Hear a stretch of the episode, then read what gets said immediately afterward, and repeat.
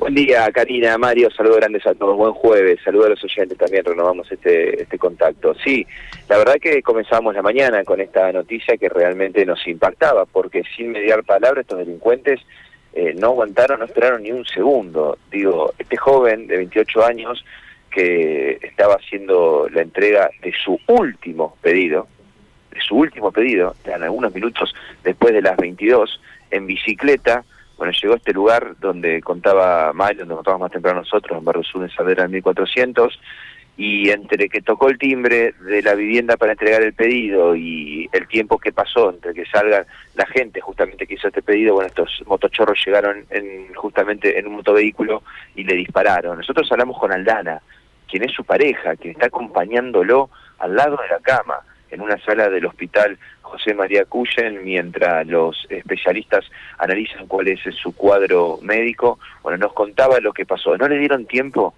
de buscar en un bolsillo o en el otro. Automáticamente le dispararon. Digo, para que ustedes tengan en cuenta, le dijo este chico, ya te doy. Puso la mano en un bolsillo, puso la mano en la otra. La desesperación de los delincuentes tal que no aguantaron la eh, el tiempo de espera para que le entregue este celular que estaban robando y le dispararan a que Yo puedo escuchar primero la palabra de Ana, que es la pareja de este joven extranjero, justamente que estudia aquí en Santa Fe y que se gana la vida como delivery. Y después les propongo escuchar la palabra a continuación de Juan Pablo Poletti, quien es el médico del Hospital Cuyen y da reporte médico. Escuchamos. Él anoche, finalizando su turno, el tipo se baja una moto y le pide que le dé el celular, a lo que él eh, busca el teléfono en los bolsillos y en eso que se lo está por dar, el tipo le dispara en el intercostal derecho y bueno, es ahora donde eh, estamos con cuidados médicos, por supuesto, con la bala alojada porque no se la pueden sacar y no bajo cuidados médicos. Bueno, ¿él está estable, fuera de peligro? Él está estable, sí. ¿Y, qué te dijo? ¿Él no se resistió al robo en el momento de...? No, en ningún no, no, momento? no, no, él, el tipo le pide el, teléfono, que le dé el teléfono y él lo que hace es buscarlo en sus bolsillos para entregárselo. ¿Y por... Dispara y se lleva el teléfono. Bueno, él automáticamente cayó en el piso, ¿los vecinos lo asistieron?